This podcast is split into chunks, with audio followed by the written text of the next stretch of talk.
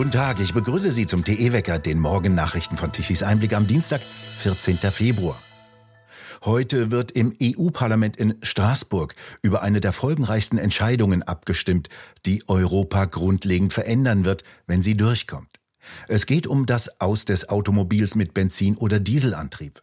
Ab 2035 sollen nach den Plänen keine solchen PKWs mehr neu zugelassen werden dürfen.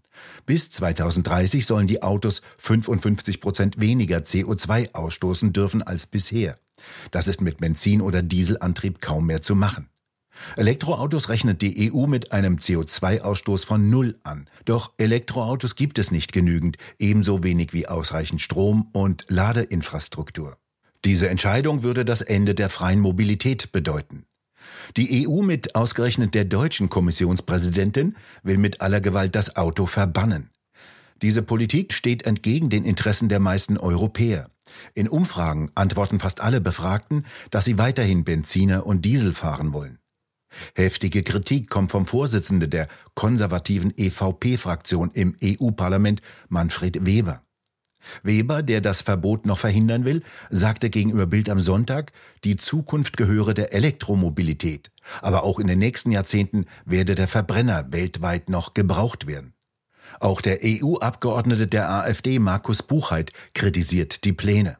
Herr Buchheit, Glauben Sie denn, dass allen die Bedeutung dieser Entscheidung klar ist? Ich glaube, es ist nicht allen klar, worüber wir hier abstimmen. Ich glaube, Grundsätzlich ist insbesondere den Abgeordneten, die jetzt ähm, hier die Debatte ab 9 Uhr führen werden und auch darüber abstimmen werden, nicht bewusst, welche enorme Bedeutung nicht nur das Fahrzeug an sich, sondern insbesondere natürlich die Verbrennertechnologie in unseren Volkswirtschaften. Es geht ja nicht nur um Deutschland, wir haben Deutschland natürlich besonders im Fokus, aber natürlich anderen Volkswirtschaften wie zum Beispiel Italien, Ungarn, Tschechien, Slowakei und so weiter spielt. Die Kommission möchte die äh, Neufahrzeuge ab 2030 auf 0% CO2-Emissionen reduzieren. Das würde natürlich in der Konsequenz bedeuten, dass wir nur noch Elektrofahrzeuge kaufen dürften. Stichwort Technologieneutralität. Sie wissen ja vielleicht, dass andere Länder wie die Schweiz oder Japan ja relativ offen waren, was das Ganze anging, also sich auch auf Wasserstoff fokussiert haben in Zukunft, um die CO2-Emissionen zu senken.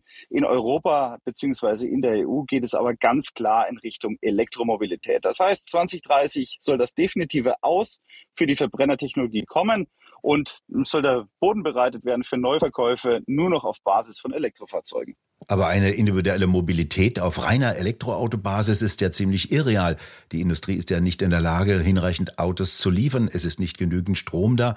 Es fehlt die Ladeinfrastruktur. Was bedeutet denn diese Entscheidung denn tatsächlich? Ich glaube, man muss mehrere Sachen hier betrachten. Einerseits bedeutet es natürlich die irrige Annahme, man könne den, die Nachfrage des Verbrauchers politisch steuern Stichwort Planwirtschaft. Wir wissen, dass das nicht funktioniert.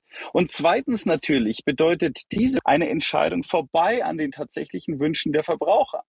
Und Sie haben es gerade schon richtig angesprochen. Es ist natürlich auch eine Entscheidung, die lebensfremd ist. Denn wir haben nicht nur auf der Angebotsseite eben eine Industrie, die das gar nicht zur Verfügung stellen kann, was hier in Zukunft gefordert wird, sondern natürlich auch auf der Seite der Infrastruktur.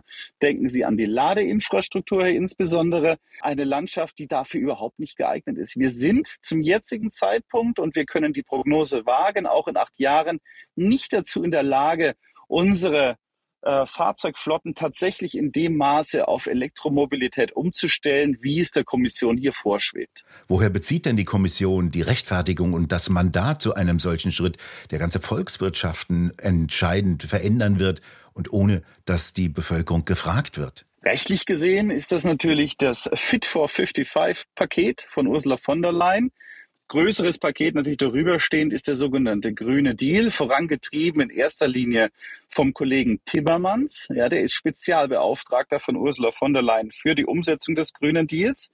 Und dahinter steht natürlich eine Ideologie, die sie zurückverfolgen können bis auf das plötzliche Erscheinen der neuen Säulenheiligen Greta Thunberg vor ein paar Jahren. Demokratisch legitimiert ist ja da nichts. Wer sind denn die Leute und was treibt sie, die sowas entscheiden? Naja, selbstverständlich. Also dasselbe Problem hat Ursula von der Leyen ja auch. Ja? Die Kommissionsmitglieder sind bestenfalls indirekt demokratisch legitimiert. Aber Sie sehen auch hier, dass die Lebenswirklichkeit der EU völlig an der Realität vorbeigeht.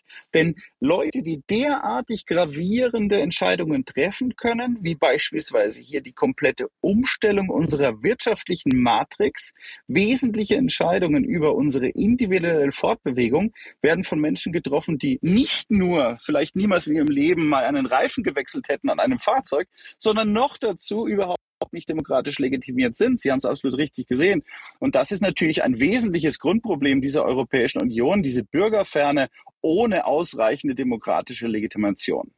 Es gibt ja erstaunlich wenig Diskussionen angesichts der Tatsache, dass einem ganzen Industriezweig der Boden unter den Füßen weggezogen werden soll. Wie erklären Sie sich denn das? Ich glaube, es sind zwei Dinge. Also ich erinnere mich äh, mit äh, fast schon Freuden an eine Veranstaltung vor den Werkstoren der Firma Audi im Jahre 2019, als wir eine Demonstration mit zahlreichen Bundestagsabgeordneten dort gemacht haben und damals schon darauf hingewiesen haben, dass die Abkehr vom Verbrennermotor letztlich 200 bis 400.000 Arbeitsplätze alleine in in Deutschland kosten würde.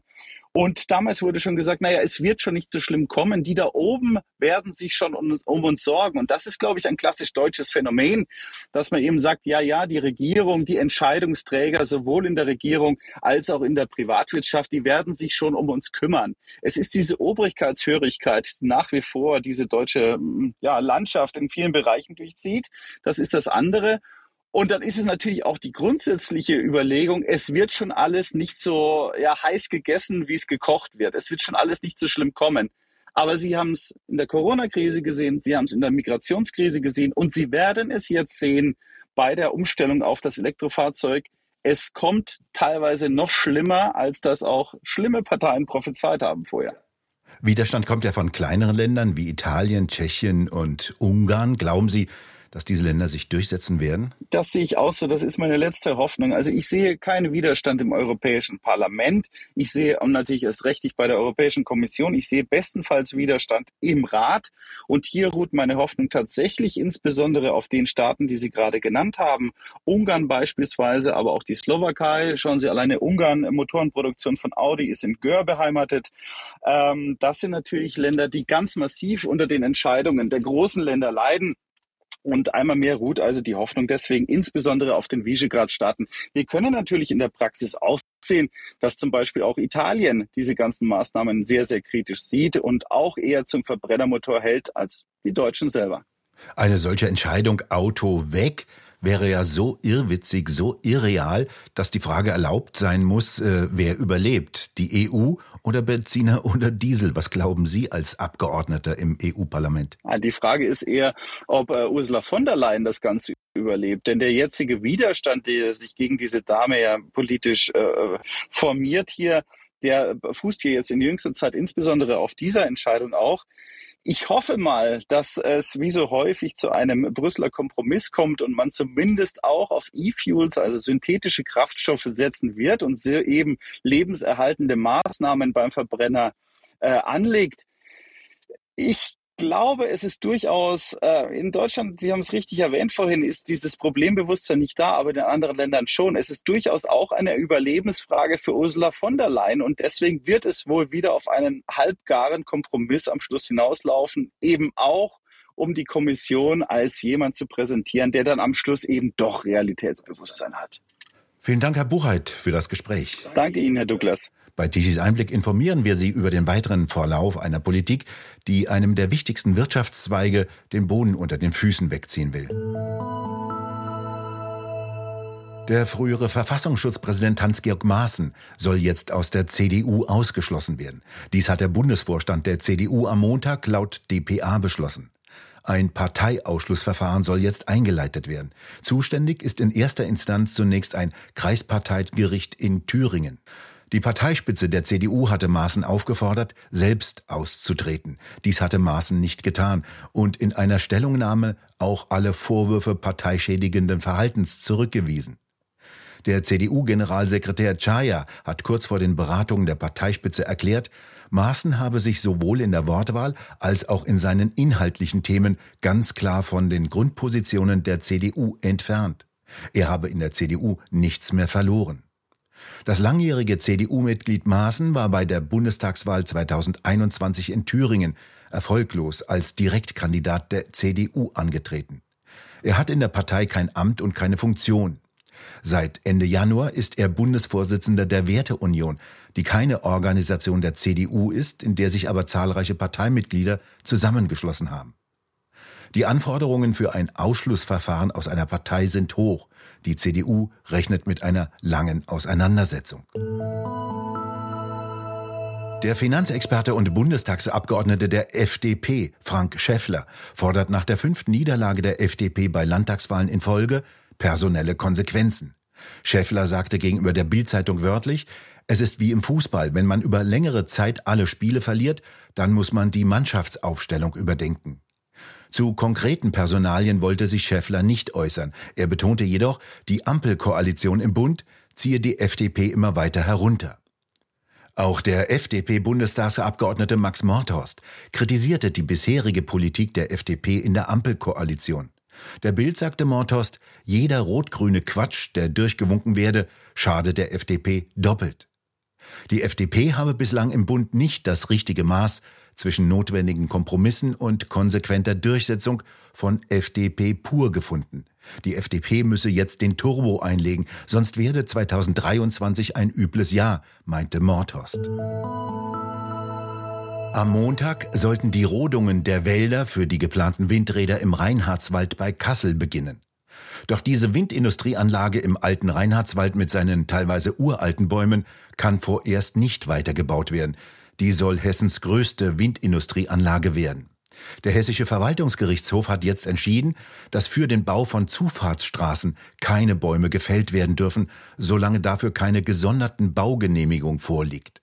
Das Gericht in Kassel gab damit einem Eilantrag eines Umweltverbandes statt, wie der Verwaltungsgerichtshof Kassel mitteilte.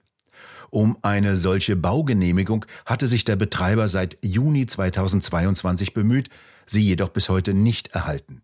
Denn der laut Hessischem Verwaltungsgerichtshof als untere Bauaufsichtsbehörde zuständige Landkreis Kassel fühlte sich weder zuständig, noch sah er eine Baugenehmigung als notwendig an. Der Verwaltungsgerichtshof hatte in seiner Entscheidung erklärt, ein schwerlastverkehrsfähiger Forstweg sei nicht mit den üblichen forstwirtschaftlich benutzten Waldwegen vergleichbar. Es müssen autobahnbreite Schneisen in die Wälder geschlagen werden, über die gewaltige, schwere Bau- und Kranfahrzeuge fahren können, und die Wege müssen entsprechend befestigt werden. Das Wetter ist schnell erzählt. Ein Hochdruckgebiet sorgt für ruhiges und teilweise strahlend sonniges Wetter. Am Morgen häufig noch Nebel, der sich allerdings zu einem großen Teil im Laufe des Tages auflöst. Die Temperaturen liegen zwischen 10 in Stuttgart und 13 Grad in Köln. In Nebelgebieten liegen die Temperaturen deutlich darunter. Ähnlich wird es auch morgen am Mittwoch. Für den Donnerstag zeichnet sich eine leichte Änderung ab, wenn ein Tiefdruckgebiet über Skandinavien zieht. Und nun zum Energiewendewetterbericht von Tichys Einblick. Wind gibt's wieder fast nicht. Deutschland benötigte gestern Mittag um 12 Uhr knapp 66 Gigawatt an elektrischer Leistung. Davon lieferten sämtliche 30.000 Windräder knappe 2,7 Gigawatt. Mittags schien im Süden die Sonne. Die Solaranlagen haben um 12 Uhr 13,7 Gigawatt in die Netze geschickt. Die Leistung brach jedoch am frühen Nachmittag wieder zusammen, als die Sonne unterging. Ohne konventionelle Kraftwerke säße Deutschland wieder im Dunklen. Zu sehen auf der Seite der Grünen agora-energiewende.de. Schon wieder waren die mit Milliardenaufwand in die Landschaften und Wälder gestellten Windräder nicht in der Lage, auch nur einen noch so kleinen Anteil für den Strom beizutragen. Es gibt seit Tagen kaum Strom von den Windrädern. Es sind keine Netzengpässe daran schuld, sondern es weht kein Wind. Wir bedanken uns fürs Zuhören. Schön wäre es, wenn Sie uns weiterempfehlen. Weitere aktuelle Nachrichten lesen Sie regelmäßig auf der Webseite tichiseinblick.de und wir hören uns morgen wieder, wenn Sie mögen.